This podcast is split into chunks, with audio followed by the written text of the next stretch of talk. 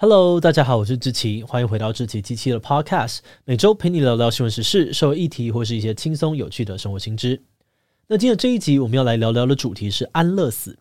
不知道你小时候有没有看过《怪医黑杰克》这部日本动漫呢？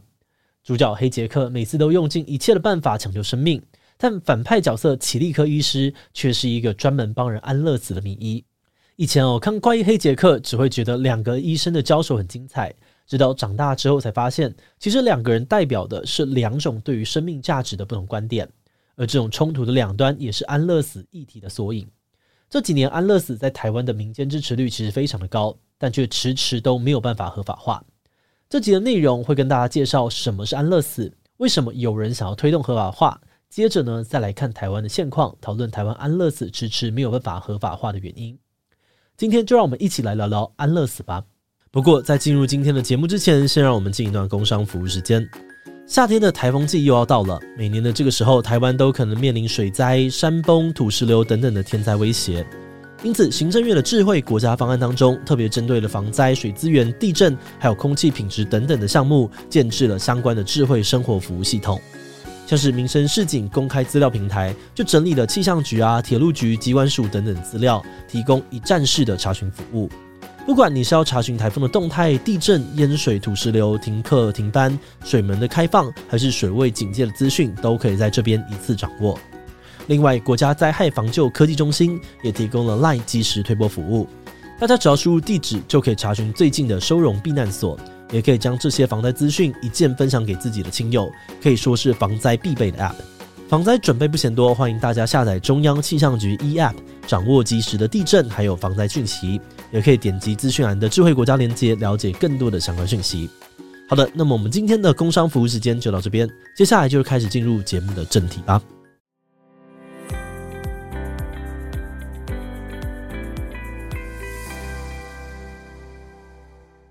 安乐死这个词是从希腊文来的，由“好的”跟“死亡”两个字根组成。有点接近传统华人文化里面善终的观念。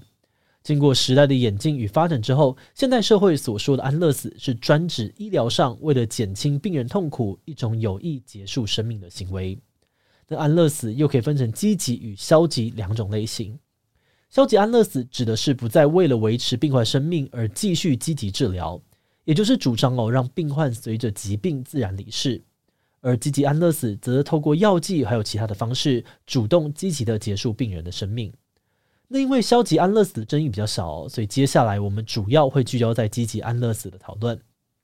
好的，那首先我们要讲到安乐死条件。虽然世界各国对安乐死的法定要件不同哦，但一般来说都会有五个共同的要件。比如说，病人要承受着常人难以忍受的痛苦，而且这样子的病痛呢，必须是当代医学无法治愈的。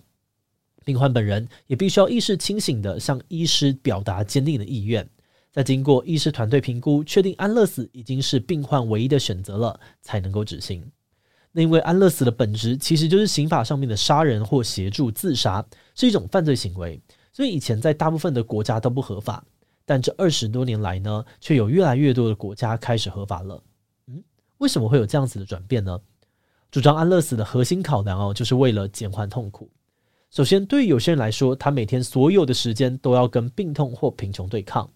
为了脱离这些痛苦，付出一切的心力，却可能根本无法好转，没有任何希望。日复一日，就好像只是努力感受更多的痛苦。这种对于自己啊，对于社会，好像完全没有任何正面价值的存在，简直生不如死。很多人认为，一个真正在乎人权、重视自由的社会，就是应该让每个人都能够选择过他想要过的生活。如果安乐死合法，那这些痛苦的人至少可以获得一个选择权，用自己想要的方式，有尊严地走完最后一程。另外，也有人会用不同的角度来解释减缓痛苦的概念。举例来说，照护重症病患其实是一个压力非常大的工作，长期卧病在床的人，饮食起居啊、大小便等等的事情都必须靠别人帮忙，照护者很难有完整的喘息空间。根据统计，台湾对于病人的平均照护期间长达七点八年。这对于家属啊与医护人员来说都是很大的生理还有心理负担。这几年呢，我们偶尔也会看到一些新闻报道，照护者因为家庭经济或者是身心无法继续承受这样子的负担，最后只能够忍痛杀害亲属的人的悲剧。所以有些人主张安乐死不只可以免去病人的痛苦，也能够让身边的人获得解脱。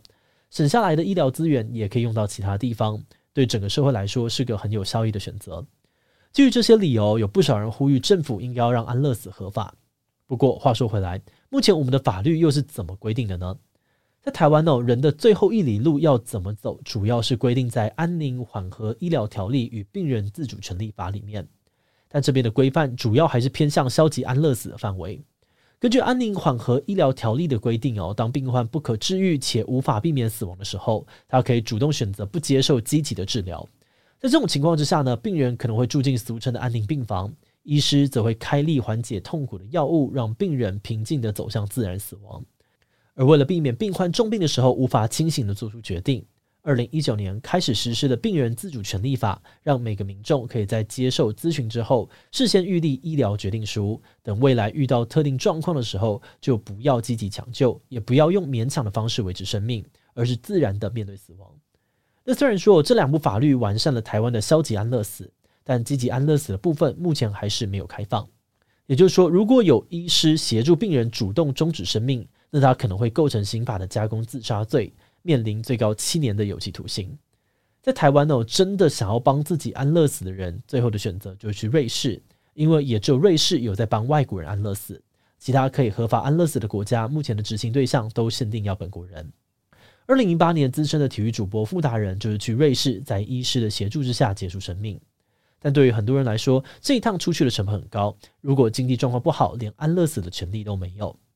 过去有些民调显示，哦，台湾民众支持安乐死的比例已经超过了八成。有些立委也多次的提案想要修法，但为什么一直到现在它还是不能够合法呢？有些反对安乐死的人们认为，生命的意义非常崇高，即便呢是面临极大痛苦的末期病人，也应该要努力的活下去，因为一切都是生命的安排。他们觉得安乐死是一种逃避，但任何人都应该勇敢地承担生命责任，尽力地走到生命的最后一刻。另外，也有些人虽然认同每个人都应该要有生死的自觉权，但牵涉到执行层面，一切就没有那么的容易。比如说刚刚提到的积极安乐死的五大要件，所谓常人无法忍受的痛苦，到底要怎么样客观的量化？无法治愈又该怎么解释？有没有可能呢？某些疾病现阶段还无法救治，但未来有机会处理？很多医疗手段在真正尝试之前都很难确定有没有效。如果提前放弃，就完全没有希望了。此外，也有人提到一种隐性的来自旁人的压力，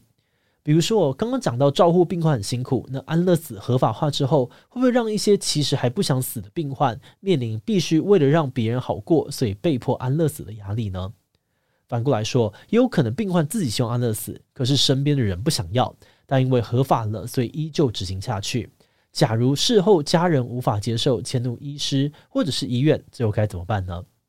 那说到这里哦，我们正好也提到了一个在一般讨论当中比较少被关注的角度，也就是安乐死的执行者。对于大部分的医生来说呢，他一辈子所受的训练目标就是要治疗病患、拯救生命。但是不管是亲自执行安乐死，或是协助别人安乐死，都等于是要医师去当刽子手，亲手把人送上黄泉。这个心理压力跟认知矛盾哦，可能就会让很多的医师拒绝执行安乐死。因此，在种种的争议之下，台湾目前对于积极安乐死的讨论虽然越来越多，但在法律上面仍然处在不合法的状态。节目的最后，也想来聊聊我们制作这集的想法。在整理安乐死议题资料的时候呢，我们其实感到相当的沉重。小的时候看《怪医黑杰克》，我们好像比较容易赞同主角的立场，觉得坚持拯救生命才是正确的选择。但随着自己慢慢的长大，体会了各种生而为人的无奈之后，好像也渐渐的可以理解，奇力科医生呢，让病患带着尊严离世的理念，并不是没有道理。现在我们看着这两个好像冲突的价值观，有的时候也会迷惘哦，不确定到底哪一个才是对的。